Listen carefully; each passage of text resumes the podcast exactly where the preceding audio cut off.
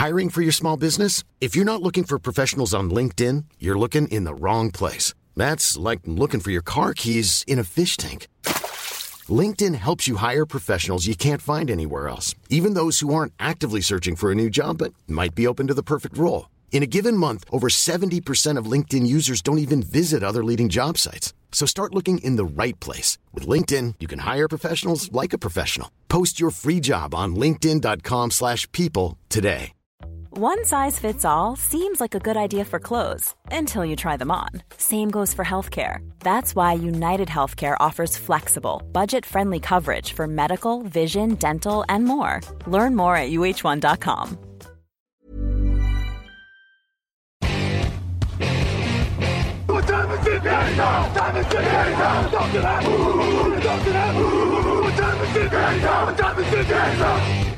Et bonjour à tous, bonjour à tous, bienvenue pour un nouvel épisode de Draft. On va continuer le top 50 qu'on a commencé il y a deux jours. Euh, On a presque l'impression que c'était il y a 5 minutes. Et pour m'accompagner, comme toujours, Jean-Michel Boujard. Bonjour à toi. Allez, salut Victor, bonjour tout le monde. Donc, on rappelle un peu le contexte si vous n'avez pas vu le premier épisode, mais allez l'écouter évidemment. Euh, Grégory Richard va sortir un top 100 d'ici la semaine prochaine à l'écrit, si je ne dis pas de bêtises. Et en attendant, nous, on s'est amusé euh, à faire le boulot un peu facile, c'est-à-dire à descendre le top 50 et à s'arrêter sur les joueurs qui nous intriguent, sur les joueurs dont on veut parler absolument. Et, et on a déjà parlé receveur, on a parlé defensive line et on a parlé cornerback. On va commencer ce top 25 et on va parler d'une position un peu importante, mais d'abord je vous donne évidemment les premiers joueurs. 25e Anthony Richardson, quarterback. 24e Malca- Michael Mayer, tight end. 23e Jackson Smith Njigba, receveur. 22e Quentin Johnson, receveur. 21e Trenton Simpson, linebacker, plutôt linebacker euh, extérieur d'ailleurs. À la 25e place se situe donc Anthony Richardson. On en a parlé. Et parlé, et parlé, mais pourquoi on en parle autant? C'est parce que c'est le facteur X de cette draft. C'est le facteur X de cette draft. Anthony Richardson, pour vous dire, au niveau des tests physiques, c'est Cam Newton. Ça vous donne un peu le, le, joueur. Il n'y a que trois joueurs qui ont réussi des tests physiques parfaits au combine depuis 1987. C'est lui, Cam Newton et Dante Culpepper. Autant vous dire que c'était euh, plutôt des beaux joueurs. Euh, Anthony Richardson, donc physiquement, c'est un numéro 1 de draft. Sauf que, sauf que sur le terrain, il y a une seule saison réellement en tant que titulaire. Saison euh, moyenne à Florida, qui a montré, on va dire, des, des, limites euh, tant en termes de, précision que en termes de, de QI football.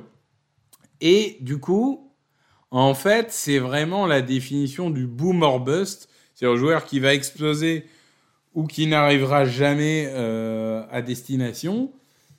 Bras supersoniques, super athlétique, mais soit il progresse à la, précision et au QI football, comme a fait Jalen par exemple, et il devient un des meilleurs joueurs de la ligue, soit il progresse jamais, dans trois ans, il peut ne même plus être en NFL. Jean-Michel, je te dis tout de suite, là, là, tu dois te mouiller. Anthony Richardson sera-t-il le premier choix? De la draft par les Carolina Panthers Ouh, oh, non, moi je dirais que non, quand même pas. Je pense pas, parce que dans la QV de l'année dernière, oui, sans problème, il était numéro 1. Je veux dire, même l'année dernière, c'était pas le quarterback. Ouais, enfin bon, euh, l'année dernière, euh, voilà, hein. On- Oui, oui. Après l'année dernière, tu pouvais voir Kenny Pickett, qui était un quarterback plus accompli que Anthony Richardson, déjà. Mais lui, c'est pas une question de plancher, c'est vraiment une question de plafond, c'est le potentiel. Je veux dire, euh, voilà, comme tu l'as dit, il est grand, il est costaud, il a un bras très puissant, il est hyper athlétique, il peut courir, il peut bouger dans la poche, il peut gagner des yards au sol, il peut. Enfin bref. En gros, c'est simple, si euh, les studios DC Comics ou Marvel faisaient un film sur un quarterback en mode super-héros, ben voilà, il prendra Anthony Richardson, parce qu'il a vraiment tous ces attributs-là. Donc, euh, donc oui, ça peut devenir une superstar en NFL, et c'est pour ça qu'on en parle autant et que vous n'avez pas fini d'en entendre parler, parce que euh, voilà, forcément, il excite tout le monde, c'est obligatoire. Après, comme tu l'as dit, il y a tellement de travail, tellement de travail. Je veux dire, euh, la précision, comme tu l'as dit, c'est pas que ça vient de nulle part. C'est tu le vois jouer et tu vois que il lance avec euh, son pied avant euh, relevé, par exemple, des, trucs mais incroyables. Je veux dire, même un lycéen, il fait pas ça. Il, y a vraiment un gros travail technique à faire avec lui. Puis bon, après c'est pas très étonnant. Il est quand même très jeune. Il a que 21 ans. Il a qu'une seule saison comme titulaire. Il lui manque des situations de jeu, donc il y a beaucoup de travail. Mais moi, je pense qu'il part top 5, c'est obligé. Numéro 1, je pense pas, mais il perd top 5, oui, obligatoirement, parce que ce potentiel-là. Après, comme tu l'as dit, peut-être dans deux ans, euh, le général manager qui aura fait ce choix, ben, il sera tout simplement viré, parce que ça sera une catastrophe. Mais il a tellement d'attributs, tellement d'attributs, et puis ses défauts, ce sont des défauts que tu peux coacher. Voilà, je veux dire, euh, apprendre à mieux lire les défenses, apprendre à avoir une meilleure technique, que ce soit la position des pieds, que ce soit le lancer de balle, euh, faire les meilleurs choix, tout ça, ça peut, ça peut s'apprendre. Donc, surtout à cet âge-là. Donc moi je pense que oui, c'est un top 5 en puissance, hein. ça c'est clair. Ah, j'en suis pas là quand même. Top 5 en puissance? Ouais, ouais, ouais. Non mais de la draft, je parle de la draft. Pour moi, il part dans le top 5. Hein. Je vois pas comment il peut échapper au top 5 de la draft. Hein. Je, je, vois pas. Hein. Le top 5, je rappelle, je veux dire, il y a aussi les Colts en 4 et puis il y a aussi Seattle en 5 et ce sont deux possibilités. Oui, oui. Regarde à 4 les Colts, je veux dire, voilà, un entraîneur que tu connais bien, il s'occupait de Jalen Hurts l'année dernière. En plus, c'est un entraîneur qui était un quarterback lui-même à l'université, donc euh, il peut très bien repérer ce qui va pas, il peut très bien lui apprendre ce qui va pas. En plus, il était habitué à travailler avec un quarterback mobile. Euh, les Colts, ils n'auront pas la pression d'aller en playoffs euh, l'année prochaine, donc il, peut prendre le temps avec lui de le développer. regardons les Seattle en 5, ok, il y a Geno Smith, mais Geno Smith, en gros, il est là pour deux ans. Ben, pendant deux ans, tu fais travailler Richardson et si ça se trouve, tu as une bombe pour les années futures. Et peut-être que non, mais c'est ça aussi le pari. Moi, je pense que Anthony Richardson, il sort pas du top 5 de la draft. Ouais, alors pour le coup, là où je suis euh, d'accord avec toi, c'est qu'un Seattle, par exemple, moi, ça m'intéresserait. Parce que moi, je vais dire tout de suite, euh, jurisprudence euh, Mahomes, si on veut. pour moi, le, meilleur, le meilleur scénario pour Richardson, c'est il ne voit pas le terrain la première année, voire les deux premières années. On rappelle que Rogers, si je dis pas de bêtises, voit pas le terrain les deux premières années. Bon, pour des raisons différentes, il y avait Brett Favre, etc. Mais, mais euh, c'est pas quelque chose d'inédit, c'est pas quelque chose d'impossible. Euh, moi, j'espère pour lui, en effet, qu'il voit pas le terrain. Et on verra, hein. peut-être que, peut que ça sera finalement euh, très différent, mais, mais, mais c'est peut-être plus séduisant pour lui. Une équipe à la Seattle, moi je suis assez d'accord. En plus, bah, Geno Smith, ça a l'air plutôt d'être un bon gars. Un gars qui sait très bien qu'il euh, n'est pas, euh, pas un franchise quarterback qui va rester 17 ans. Donc, euh, donc bon, ça, ça, paraît une situation assez saine pour, pour lui. Donc, je suis assez d'accord avec toi que, que ça pourrait être plutôt une bonne chose. Après, il y a deux écoles, hein, de toute façon. C'est-à-dire qu'effectivement, c'est une bonne idée ce que tu proposes, le mettre un petit peu en couveuse, le temps de corriger ses défauts, le temps d'apprendre, des choses comme ça. Mais bon, écoute, tu peux aussi le lancer sur le terrain et en te disant, ben voilà, il n'y a, rien de mieux que les situations de match pour progresser. Alors oui, il faut juste être prêt que les super... il faut juste être prêt, être prêt à savoir que ben, il va rater des passes faciles, on va se dire, oh là là, mais qu'est-ce que c'est? Et puis, des fois, par flash, il fera un truc extraordinaire et puis, ben, il va jouer ses matchs la saison sera coup-ci, coup-ça, mais c'est comme ça aussi qu'il va apprendre. Ouais, mais il a 21 ans, tu vas le griller à la Sam Darnold. Moi, je suis pas d'accord. Ouais. C'est un vrai débat, hein, je comprends, hein, mais, mais je suis pas d'accord. Bon, on a, on a passé beaucoup de temps, évidemment, sur Richardson, mais il en vaut le coup. C'est par définition vraiment euh, le, la, la question de cette draft. On va remonter un peu avec la 20e position, Brian Breezy, le defensive line. 19e, Cam Smith, cornerback. 18e, Joey Porter, cornerback. 17e, Will Levis, quarterback. 16e, Nolan Smith, edge. Beaucoup de joueurs intéressants là. Euh, limite, on aurait pu faire un podcast là-dessus. Ah oui. Euh, Will Levis euh, est-il un quarterback du premier tour? Brian Breezy vaut-il encore un top 20 aujourd'hui? Nolan Smith, est-ce qu'on s'enflamme? Est-ce qu'il n'est pas seulement rapide? On aurait pu se poser toutes ces questions. Euh, la question qu'on va se poser, nous, aujourd'hui, euh, elle concerne Joey Porter et Cam Smith, qui sont euh, l'un après l'autre. au niveau de la cuvée des, des cornerbacks, moi, j'ai envie de te poser deux questions. La première, est-ce que vraiment maintenant il y a une séparation entre Gonzalez, Witherspoon au-dessus et les autres en dessous? Et, si oui, ma question c'est qui est le troisième pour toi? Est-ce que c'est justement Cam Smith Est-ce que c'est Joey Porter ou est-ce que c'est un autre? Oui, c'est ça. Après, la séparation, je suis pas aussi sûr que toi. Pour moi, la séparation, c'est entre Christian Gonzalez et les autres. Voilà. Je suis assez d'accord avec ça. Christian Gonzalez, le truc, c'est qu'il coche toutes les cases. Voilà, toutes les cases. Les cases, c'est quoi? C'est ben, déjà les dimensions physiques. Eh, je suis désolé, c'est important, en tout cas pour les staffs NFL. Et puis même moi, je pense aussi que c'est important. Il les a. Voilà, il est grand, il est costaud. Après, il coche la case de production. Hein, il est allé à Oregon, il a montré qu'il avait aussi euh, des ball skills, comme on dit, des instincts. Il attrapait les ballons, il sait le faire aussi. Voilà. Après, il coche, aussi la case athlétique. Donc voilà, en NFL, il n'y a que des montres athlétiques. Il n'y a pas de souci. Il coche toutes les cases. Voilà. Là où un Devon Witherspoon, par exemple, qui est très bon, ben, déjà, lui, coche pas la case gabarit. Alors, il joue très physique, etc. Oui, je veux bien. Mais il est quand même beaucoup plus léger. Et à NFL, il aura d'autres adversaires que ceux qu'il affrontait avec Illinois. Mais c'est quand même un cornerback, je pense, du premier tour. Mais pour moi, il y avait un clair numéro un, c'est Christian Gonzalez. Ensuite, donc, ouais, Devon Witherspoon, oui, je veux bien. Je pense que Joey Porter, lui, il coche également beaucoup de cases. Il coche euh, les dimensions physiques, il coche les qualités athlétiques. Alors, son plancher est un petit peu plus bas. Le plancher, c'est évidemment le niveau actuel. Hein. Le plancher un petit peu plus bas qu'un Witherspoon, mais son plafond, c'est-à-dire son potentiel, est tellement plus élevé que pour moi, ça serait lui le cornerback numéro 2, ou aller à la limite numéro 3 si tu veux. Mais de toute façon, c'est vraiment une superbe cuvée qui propose un petit peu de tout. Par exemple, il y a deux jours, on vous a parlé d'Emmanuel Forbes, voilà, qui lui ne coche pas la case gabarit, mais alors euh, il a la vitesse, il a euh, vraiment les instincts, il comprend les lignes de passe, il intercepte les ballons. Euh, vous avez le monstre physique Kelly Ringo, il y a donc ce Camp Smith de South Carolina qui est aussi un très bon joueur. Il y a également Deontay Banks de Maryland. il y a vraiment beaucoup, beaucoup de très très bons cornerbacks. C'était une très belle cuvée. Je pense qu'avec Edge, cornerback, c'est la meilleure cuvée de cette draft. Ouais, je suis assez d'accord avec ça. moi, je vais dire tout de suite. Alors, autant Joey Porter, je mets dans la discussion avec Witherspoon, il n'y a pas de problème. Autant, moi, j'ai toujours autant de problèmes avec Cam Smith. Euh, c'est-à-dire que sur le papier, il est rapide, il est physique, il est tout ce que tu veux. Ok. Sur le terrain, euh, gros problème de plaquage, euh, concentration, on va dire, enfin, il est très inconstant. parfois, tu as l'impression qu'il sort du match. J'ai l'impression qu'il me donne, moi, à chaque fois, c'est de prendre une sorte de pari euh, pour aller faire le gros jeu, sauf que euh, il gagnerait à être un peu plus patient et attendre de voir ce que ce que le joueur va faire. Je trouve que il a toutes les capacités pour euh, pour réussir, mais voilà, il y, a toujours ces petits ces petits moments où il est naïf. Il y a aussi pas mal de petits pépins de blessure hein, qui peuvent inquiéter. Je sais pas, moi je je trouve que c'est le joueur.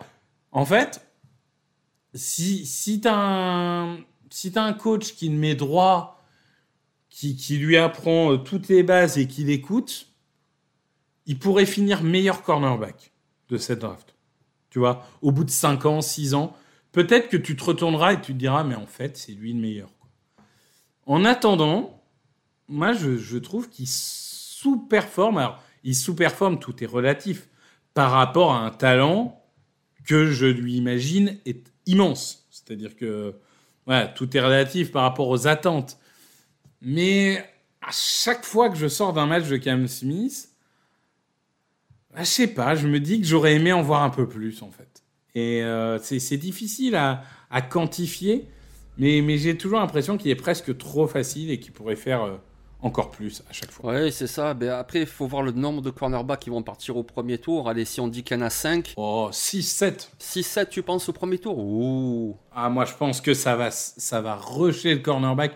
Et alors, si jamais les mecs jouent un peu la montre parce qu'il y a beaucoup de cornerbacks, entre 30 et 50, là, ça va être une radio. Hein. Ah oui, là-dessus, je suis d'accord. Même plus tard, euh, je veux dire, il y a des joueurs super comme Tyreke Stevenson ou comme euh, Julius Brents, par exemple. Donc oui, les franchises peuvent attendre. Mais euh, ouais, au premier tour, oui, je pense qu'on peut dire, ben oui, Christian Gonzalez, Devon Witherspoon, Joey Porter, Deontay Banks, pour moi, ils sont assurés d'y être. Je pense qu'Emmanuel Forbes peut passer devant Cam Smith et peut-être Kelly Ringo aussi, parce que voilà, il apporte une dimension physique incroyable. Donc euh, pour moi, voilà, Smith, c'est plutôt le septième cornerback de cette QV, mais attention, c'est une superbe QV, donc septième cornerback, comme tu dis, ça peut être premier tour ou alors tout début du second. Ouais, ouais, ouais, non, mais de toute façon, il sera dans ces eaux-là. Je, je me fais pas, je me fais pas particulièrement de, soucis là-dessus. Mais en tout cas, c'est voilà, des profils qui sont euh, intrigants. On arrive dans le top 15. On arrive dans le top 15, petit roulement de tambour. 15e, Osiris Torrens, qui est un, un garde. 14e, Miles Murphy, un edge. 13e, Lucas Van Ness, un edge également. 12e, Devon Witherspoon, le cornerback. Et 11e, Broderick Jones, le tackle. Lucas Van Ness. Nombre de titularisations en université, Jean-Michel? Zéro. Zéro Et il est top 15. Et Ouais. oui, ça peut surprendre. Alors, en, réalité, c'est à moitié vrai parce que euh, dans le système de Iowa, il jouait quand même énormément, mais, c'est vrai qu'il jouait pas le premier snap, donc il n'est pas considéré comme un starter. Bon, voilà, sur la saison, il joue quand même 271 snaps, euh, euh, 478 snaps, par- pardon, euh, 271 en pass rush et 203 contre la, course, donc ça reste un, un, total. Lucas Van Ness, sophomore, donc joueur euh, quand même très jeune, euh, 9 sacs cette saison. Moi, c'est un joueur. Là encore, il y a un côté boomer bust. hein. C'est-à-dire que niveau physique, il est très puissant. Il est rapide pour un, joueur de, de ce poids-là et de cette taille-là. Il a un bull rush, c'est-à-dire une capacité vraiment à, à- à pousser son vis-à-vis, à gagner euh, à la force des bras le, le, le duel qui est incroyable. Et il a une puissance qui est, absolument phénoménale, alors qu'à mon avis, il n'a pas fini son développement physique. C'est-à-dire que lui, euh, ça va être en mode Bayern Munich. Quoi. Dans deux ans, euh, vous allez voir ses bras, ils vont pas ressembler aux bras d'aujourd'hui. Après, joueur très très brut, du coup, parce que sophomore, parce que pas titulaire. Un peu l'impression que ça manque de finesse dans la technique. hein. Pour l'instant, c'est beaucoup sur la puissance. On attend un peu de voir des, mouvements, on attend un peu de voir des, attaques un peu expérimentées. Euh, et du coup, on a un peu l'impression de voir parfois un peu toujours le même joueur. Moi, bougez-toi, moi, bougez-toi, moi, bougez-toi. Peu importe ce que tu essayes de faire, moi, je fonce dans le tas et je vais te défoncer. Le truc, c'est qu'il joue dans une très bonne conférence. Hein, il joue pas des peintres, pas de problème avec ça. Mais en NFL, ça sera pas suffisant. Il, va falloir se diversifier un peu. Est-ce que on n'est pas avec Lucas Ness dans, dans le joueur euh, où en fait faut rien en attendre en année 1 et si tu le prends, enfin rien, relativement peu en attendre. Et si tu le prends c'est parce que tu penses que d'ici 2-3 ans tu auras fini de former et qu'à ce moment-là ce sera un top edge de la ligue. Oui, mais c'est ça exactement. hein. On parlait d'Anthony Richardson. eh Ben, Lucas Van Ness, c'est un petit peu son pendant, mais euh, au niveau défensif. hein. C'est ça, c'est le joueur qui a un plafond euh, correct déjà, attention correct, hein.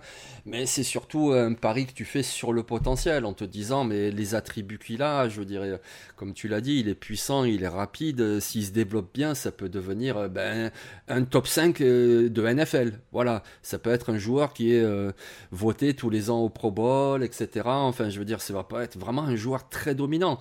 Après, ce qu'il faut voir aussi pour Lucas Van Ness, c'est dans quelle équipe il va tomber. Et quand je parle d'équipe, c'est surtout dans quel système il va tomber. Parce que la question que je me pose un petit peu avec lui, et ça joue pas contre lui, hein, c'est même peut-être une chance, mais c'est quelle position? Parce que tu parlais de Edge, alors oui, peut-être en Edge, oui, c'est vrai qu'il a quand même suffisamment de vitesse, mais bon, je suis pas sûr en Edge. Ou alors est-ce que ça sera plutôt un peu plus à l'intérieur, un peu à la JJ Watt, et donc du coup qui prennent encore un petit peu de gabarit, qui se servent encore de cette force herculéenne pour vraiment faire euh, des dégâts, mais un peu plus à l'intérieur? Voilà, faut voir quelle sera son, sa meilleure utilisation à NFL. Est-ce que vraiment c'est comme un defensive end ou alors comme un 3-4 defensive end, euh, limite defensive tackle? À voir, à voir son utilisation, et puis évidemment son, son développement. Oui, je pense aussi que ça dépendra de, de, ce qu'il y a à côté. C'est-à-dire que si tu as déjà des joueurs puissants, moi, ça va vite faire doublon. C'est ce qu'il ce faut, c'est trouver une équipe qui manque justement de ce joueur-là pour en faire un joueur un peu euh, spécifique sur certains schémas en première année. Quoi. Le, le but, c'est pas non plus qu'il voit pas le terrain, mais qu'il soit limité peut-être à des schémas un peu plus euh, spécifiques euh, à son talent. On arrive dans le top 10. On arrive dans le top 10. Top 10. Paris Johnson, tackle. Brian Branch, safety ou defensive back. Je crois qu'il a, il a concouru avec les cornerbacks au combine, donc on va dire defensive back. Bah, c'est un, c'est un cornerback, Brian Ah, je suis pas Branch, hein. d'accord. Après, il faut. Ben moi oui. Ben, il a joué corner, il a joué nickel cornerback sur 75% de ses alignements avec Alabama. Donc euh, un nickel cornerback, c'est quoi? C'est un cornerback ou un safety? C'est Chauncey Garner-Johnson. C'est un safety, un nickel cornerback, mais c'est un autre débat. Euh, Ben, Non, il y, a- il y a cornerback dans le nom. oui, donc oui, oui, oui, c'est bah, il y a, il y a cornerback ouais. dans le nom, mais ça veut pas Et dire. puis Branch, allez. Branch, allez, viens, on prend deux secondes sur Branch. Mais regarde Branch, moi je trouve que quelque part, il manque un petit peu de cette taille idéale et de cette vitesse pour vraiment être le free safety. Et en même temps, il manque un petit peu de ce gabarit, de cette puissance pour être strong safety. Donc du coup, pas vraiment free safety, pas vraiment euh, strong safety, mais par contre très très bon en nickel cornerback. Donc pour moi, c'est un nickel cornerback. Mais bon, après on verra. Hein. Ah, Pour moi, c'est Chauncey Garner-Johnson. C'est un nickel qui peut jouer free safety. Mais bon, tu, tu, attends, on a un programme qu'on a mis en place, que tu as mis en place. Ouais, tu ne respectes même vrai. pas ton programme. C'est terrible. C'est terrible. C'est honteux. C'est honteux. Non, Donc je reprends quand même. Ouais. euh, Dixième Paris Johnson tackle, neuvième Brian Brunch defensive back, euh, huitième Christian Gonzalez cornerback, septième Bijan Robinson running back, sixième Peter Skoronski offensive tackle ou garde selon euh, qui l'analyse. En tout cas offensive line, on va dire. Écoute, euh, Jean-Michel, on a un joueur qui est septième ici, qui est quatrième, moi, dans mon board, personnellement, euh, ou troisième, d'ailleurs, je ne sais plus. Oui, il est passé troisième, puisque notre cher Jalen Carter, euh, voilà. Euh, on a Bijan Robinson, running back. Il y a encore pas si longtemps, on voyait des Saquon Barclay en deux, des Ezekiel Elliott en 4 ou 5 de mémoire, quelque chose comme ça, des Christian McCaffrey en 8. Et là, on a un joueur générationnel, joueur euh, vraiment un talent euh, à la Saquon Barclay, à la Ezekiel Elliott, même si c'est pas forcément le même euh, gabarit que Saquon Barclay, hein, mais je veux dire un talent de ce niveau-là. Et pourtant, dans les mocks, on le voit 20e, 25e, 27e, 30e. Est-ce que le poste de running back est mort, Jean-Michel? non, c'est pas mort. C'est vrai qu'on dit que c'est une ligue aérienne, mais en fait, euh, ça court toujours autant. hein. Euh, Il faut courir, c'est très important. En fait, le truc, c'est que euh, tous les ans à la draft, il y a tellement de super coureurs qui arrivent que forcément, tu te dis, ben, pourquoi j'irais pas plutôt chercher au premier tour une position rare hein, Parce que c'est rare de trouver un gars qui fait 2m04, 140 kg et qui bouge très bien sur la ligne offensive. Voilà, ça, tu les as pas au quatrième ou cinquième tour, donc tu les prends d'abord. Alors qu'un coureur, ben oui, tu peux très bien trouver au quatrième tour un très très bon coureur qu'en plus tu vas mettre dans un comité, parce que c'est ça aussi qui joue contre cette position, c'est que généralement tu as plusieurs joueurs pour occuper le poste, donc du coup pourquoi investir un tel choix du premier tour de la draft? C'est ça qui joue contre les running backs, et puis après ben voilà, c'est rentrer dans l'inconscient collectif des fans, oh, un running back au premier tour ça sert à rien, ça sert à rien. Après il faut voir quel type de running back, de qui on parle. Parce que tu vois, tu parlais de Barclay, moi je vois aucune comparaison avec lui, mais par contre Christian McCaffrey, ben oui, ben oui. Je veux dire, euh, si vous l'avez pas vu, je vous engage la roi de la vidéo qui a été publiée sur Touchdown Actu, euh, la preuve en image. Je veux dire, euh, Bijan Robinson, c'est un coureur qui fait des tracés de receveurs. Voilà, c'est pas juste un coureur qui fait quelques petites passes écran et ça rend service. Non, il fait des tracés de receveurs et des réceptions spectaculaires. Il est, voilà. Donc si tu as un joueur qui tous les ans te fait 1800, c'est-à-dire il te fait milliards au sol et 800 en réception, eh, ça vaut quoi comme choix de draft? Ça vaut quoi? Ah, Pour moi, ça vaut largement un top 10 de la draft parce que un Christian McCaffrey, c'était vraiment un phénomène. Mais le souci, c'est ses blessures. Et on le voit bien quand il est en bonne santé. On a vu le boost qu'il a apporté aux 49ers parce que c'est un tel joueur qui t'apporte au sol et dans les airs. C'est juste extraordinaire comme apport.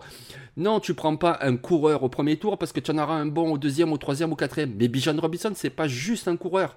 Il, court, il attrape, il fait tout. Donc, euh, pour moi, il vaut largement un top 10 de la draft. hein. Oui, il les vaut. Est-ce qu'il le sera? C'est un. Moi, moi, je. Vous, vous connaissez mon avis.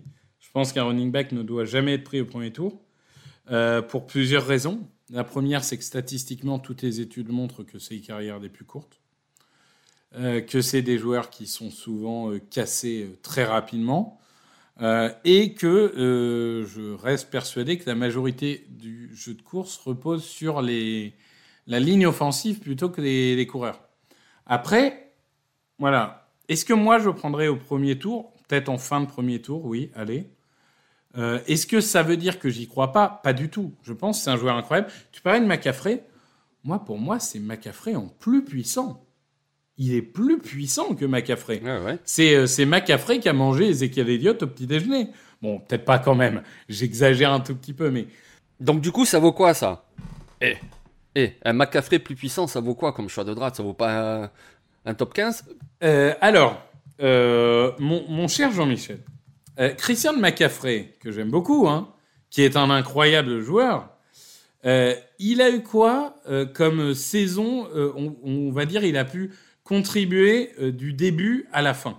Non, mais après voilà, me Non, parle non, pas mais des blessures de McCaffrey. Il, Il, il a, eu blessé. 2018, 2019, 2022. Donc il y a un moment. Oui, mais c'est tous les joueurs. C'est tous ces joueurs-là. C'est tous ces running backs-là qui, je suis désolé, t'en as un qui est durable pour 15 qui sont pétés. T'en as combien qui réussissent quand ils signent leur contrat d'après euh, rookie euh, euh, tout en blessé? Ezekiel Elliott, maintenant, c'est le numéro 2. Enfin, euh, Alvin Kamara, porté disparu. Enfin, il y a un moment.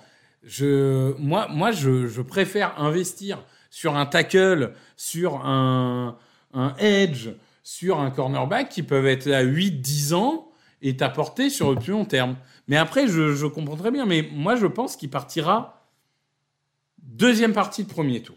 Voilà. Je pense que c'est là où il va partir. D'autant plus que ce qui ne l'aide pas, c'est que dans le top 10, il y a quand même des besoins assez criants en termes de, de quarterback, de cornerback, qui font que les positions premium vont être, à mon avis, privilégiées. Mais il a un talent monstre. C'est un joueur possiblement générationnel.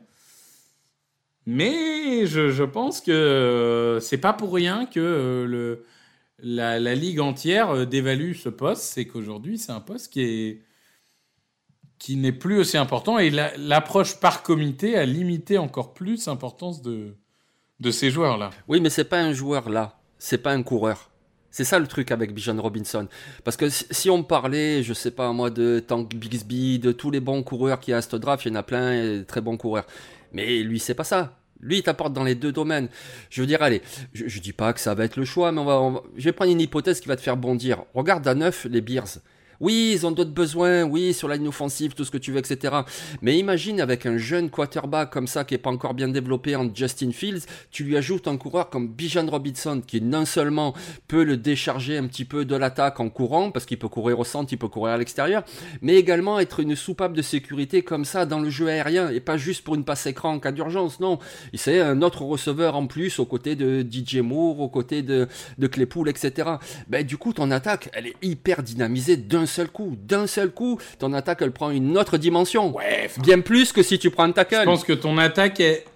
Ah bah non, je suis pas d'accord. Ton attaque elle est bien plus dynamisée si t'as un left tackle qui tient la barre. Oui, bah il y a le jeune Braxton Jones, tu peux aussi lui laisser une chance, même si c'est pas l'assurance. Ouais. Mais euh, ouais, écoute, oui, c'est un débat. De toute façon, c'est c'est pour ça qu'on en débat d'ailleurs. hein. Mais euh, Oh ben on, on verra bien. Mais en tout cas, enfin c'est c'est absolument pas. Le, le débat il est vraiment sur la valeur de la position running back aujourd'hui.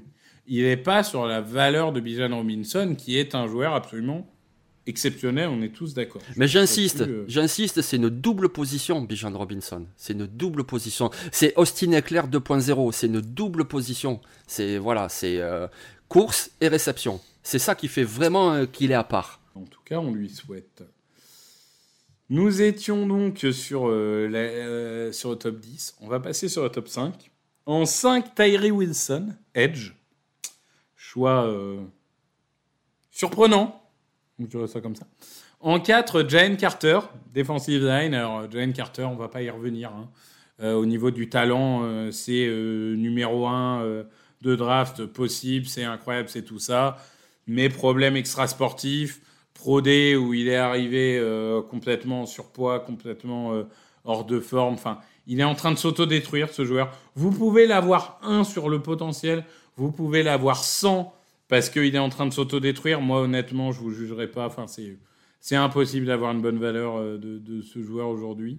Il faudrait un podcast entier pour parler de lui. Troisième, CJ Stroud, quarterback. Deuxième, Bryce Young, quarterback. Et premier, Will Anderson, edge. On aura l'occasion de vous parler de Will Anderson, mais on ne pouvait pas. On ne pouvait pas ne pas finir sur un duel, sur le poste, le plus important, quarterback, le petit Bryce Young face au grand CJ Stroud, Jean-Michel. C'est le moment où, là on va quand même tous les deux prendre le temps de répondre à cette question. Bryce Young ou CJ Stroud, qui a ta préférence? Oh, mais moi je réfléchis même pas. J'aime bien euh, CJ Stroud, mais je réfléchis même pas. C'est Bryce Young. C'est Bryce Young parce que voilà, c'est un tel manipulateur dans la poche, euh, c'est incroyable. C'est incroyable l'engagement du ballon, comment il arrive à scanner les différentes options, comment il arrive à gagner du temps s'il y a besoin de gagner du temps. Il bouge dans la poche, je veux dire, il fait tout le temps le bon choix. C'est incroyable. Alors oui, il fait quelques erreurs évidemment, mais il fait tout le temps le bon choix. puis c'est vraiment le lanceur par excellence, celui qui va te faire briller toute ton équipe, tu, tu les mets une escouade de receveurs moyens et il va les rendre extraordinaires. Euh, Bryce Young, il a vraiment tout. Non, ok, il a pas le gabarit, mais en même temps, Bryce Young, c'est pas un quarterback mobile qui va sortir de la poche, donc euh, ça limite largement les risques d'être percuté parce qu'il sortira très très rarement. Donc, euh, mais, mais dans la poche, par contre, oh là là, mais qu'est-ce qu'il est efficace, qu'est-ce qu'il est bon.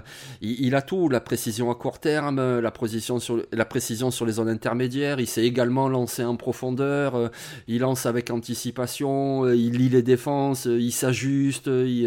Ah, mais voilà, j'aime bien si je Stroud, peut-être que tu vas en parler, mais Bryce Young, pour moi, c'est clairement le numéro un. Clairement, je sais pas. C'est-à-dire que moi, ces trois dernières semaines, j'ai changé à peu près deux fois d'avis. j'ai toujours Bryce Young un, tout petit peu devant, mais je vais parler de CJ Stroud quand même. Euh, c'est un joueur qui a réalisé son meilleur match en carrière euh, au meilleur moment, parce qu'en demi-finale euh, nationale cette année. C'est un joueur qui a, encore été impressionnant au combine. Et en fait, le truc qui, peut jouer pour Stroud face à, face à Bryce Young, c'est que Stroud, il coche toutes les cases. C'est-à-dire qu'il n'y a pas les réserves physiques qu'il peut y avoir sur Bryce Young.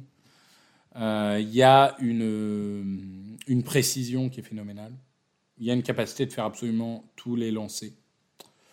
Euh, il y a un QI football qui est très haut. Après, en fait, euh, le, petit point noir, mais encore une fois, en demi-finale nationale, il a été très bon là-dessus, mais quand même, au fil de sa carrière, un petit point noir, qui était un peu un point noir aussi de Justin Fields. Et malheureusement, avec une telle ligne à Ohio State, on peut pas, on n'a pas un échantillon suffisamment grand pour le juger, c'est sa résistance à la pression. C'est-à-dire cette capacité parfois à paniquer euh, lorsqu'il y a un ou deux joueurs qui t'arrivent sur le, sur le dos. Et, on l'a vu parfois un peu perdre son sang-froid là-dessus. Et l'autre truc qui, qui, est un tout petit peu euh, où il pourrait faire beaucoup mieux, je trouve, c'est dans la, gestion de la poche et, choisir les moments où il doit sortir de la poche. Il, est trop confortable parfois, il sort pas assez faut savoir prendre des risques, surtout dans la NFL moderne. Et il faut qu'il ait un peu plus l'audace, on va dire ça poliment, euh, de, de, de, sortir de la poche parfois pour faire le jeu, ce qu'il n'a peut-être pas forcément assez fait. Mais encore une fois, quand tu as si peu de pression quand tu es à Ohio State, est-ce que euh, tu as, besoin de, de, jouer au héros? Non. non mais, mais quand il va arriver en NFL, il n'aura pas la ligne offensive d'Ohio State. Donc euh, il, va, il va bien falloir qu'il aille au mastic. On a vu que Justin Fields, ça a pris un petit moment avant qu'il sorte la tête de l'eau. Donc il y aura peut-être ce phénomène-là aussi chez lui.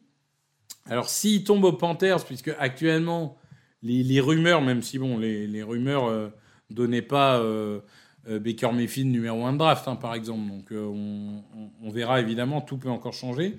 Mais les rumeurs du moment seraient qu'il part en numéro 1 chez nos amis des chatons de Caroline. Bon, là, il aurait Ike Mekwonu, Brady Christensen, euh, Taylor Moton.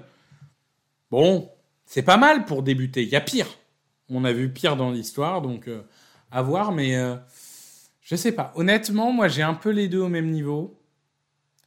Mais je pense qu'à la fin des fins, ils choisiront joueurs qui cochent les cases techniques, des cases physiques. Oui, c'est possible, c'est possible. Après, tu vois, quand on parlait euh, d'Anthony Richardson, une de ses limites, voilà, c'est euh, sa capacité à faire des lectures, des choses comme ça, ben, je trouve que Bryce Young est bien meilleur dans ce domaine que CJ Stroud. CJ Stroud, je l'ai vu faire des lancers extraordinaires. C'est un très beau quarterback, je suis pas en train de le critiquer, mais par rapport à Bryce Young, il me donne beaucoup plus d'assurance dans sa capacité à avoir plusieurs lectures. Alors que CJ Stroud, j'ai surtout l'impression que voilà, engagement du ballon, il regarde, hop hop, Marvin Harrison est démarqué, c'est bon, je lui lance et ça y est, c'est fait, le jeu est fait. Euh, comme tu dis, s'il tombe à Carolina, d'accord, il aura une bonne ligne offensive, mais en receveur, ce sera pas non plus extraordinaire. Et donc du coup, ben, s'il se fixe que sur sa première lecture, ben, il sera un petit peu dans la mouise et il aura du mal je pense, beaucoup plus qu'un Bryce Young qui, pour moi, bouge beaucoup mieux dans la poche, analyse beaucoup mieux ce qui se passe, qu'est-ce que me donne la défense, où est mon meilleur, où est mon duel favorable, et hop, c'est lui, hop, je le trouve, je change d'option, il n'y a pas de souci. CJ Stroud, euh, j'ai l'impression que si, tout se déroule bien dans le jeu appelé, alors oui, il n'y a pas de problème. Il peut faire tous les lancers, en plus il les fait très bien.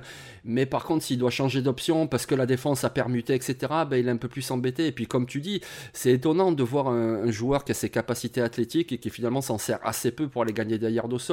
Donc ça fait deux limites. Alors c'est deux petites limites. Hein. CJ pour moi, il vaut tout à fait un choix du top 5. Mais c'est pour ça que je mets Bryce Young avant lui. Oui, mais encore une fois, c'est, il n'y a pas, euh, il a pas, je pense, de, bons ou de mauvais choix. Euh, il y, a, y, a, deux joueurs qui sont très talentueux, qui normalement, sauf surprise, devraient finir, euh, on va dire, 1 et 2. Ou toi, toi, t'as peut-être envie de rentrer un petit Richardson à un moment? Ah, mais moi j'ai envie de rien. Mais la vérité, hein, moi j'ai envie de rien. C'est juste que je me dis que vu les attributs que propose Richardson, c'est possible. Après, c'est pas mon choix moi. De toute façon, moi je ferai aucun choix à la draft. Hein. Donc je parle vraiment d'une perspective de général manager et je me dis ils peuvent être très excités par ce potentiel-là. Moi, moi c'est pas, je veux pas mettre Richardson là. Je pense que Young et Stroud sont meilleurs que Richardson. Après, c'est toujours possible. Voilà. Non, mais tu vois, moi, le, mariage que, que, j'aimerais bien, c'est voir un Station qui a travaillé avec Hurts euh, prendre euh, Anthony Richardson, tu vois. Donc, euh, imaginons, hein, par exemple, Stroud aux Panthers, Young aux Texans et Richardson aux Colts. Tu vois, je me dis, ça serait pas trop mal pour ces joueurs-là. on a connu des pires situations, en fait, j'ai l'impression. Alors, peut-être la situation la plus incertaine, c'est Houston. Euh, bon, il y a quelques recrutements, et puis il y a un left tackle qui a été prolongé. Mais bon, c'est quand même pas. Euh, voilà. C'est, quand même pas euh, aussi rayonnant que les deux autres, peut-être. Mais, mais ça reste. bon, ça reste deux équipes, je pense, qui, dans lesquelles on peut réussir. Bien, merci Jean-Michel. Eh, merci Victor, merci tout le monde. Écoutez, on a cinq semaines de la draft, hein. ça approche, ça approche. Oui, et, on va te retrouver avec Tonio pour les premières pastilles, si je ne dis pas de bêtises. Donc on commence euh, dimanche 26. Et on parlera d'ailleurs de Carolina. Hein, et on parlera de Carolina. Alors pour vous dire, on a pris l'ordre euh, des bilans, euh, c'est-à-dire enfin l'ordre de la draft avant trade, à une exception près, c'est qu'on a quand même inversé Carolina et Chicago, parce que Carolina ayant le premier pic. Bon, c'est quand même bien de, commencer par eux. Et donc, ça sera toi et Tonio. Et évidemment, tout au long des podcasts, vous allez retrouver Grégory, vous allez me retrouver moi également, Niti.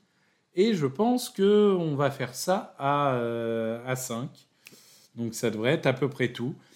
Euh, c'est déjà très bien évidemment. Et on, embrasse le reste de, l'équipe draft que vous retrouverez peut-être dans les mocks ou dans les articles, ça c'est sûr. Euh, Alex, euh, Mehdi, euh, Kevin, et je dois en oublier. Mais, et Elliot. Mais, mais on en oublie toujours un quand on cite une liste comme ça.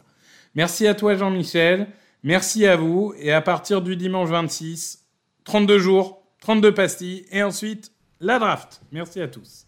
Allez, ciao.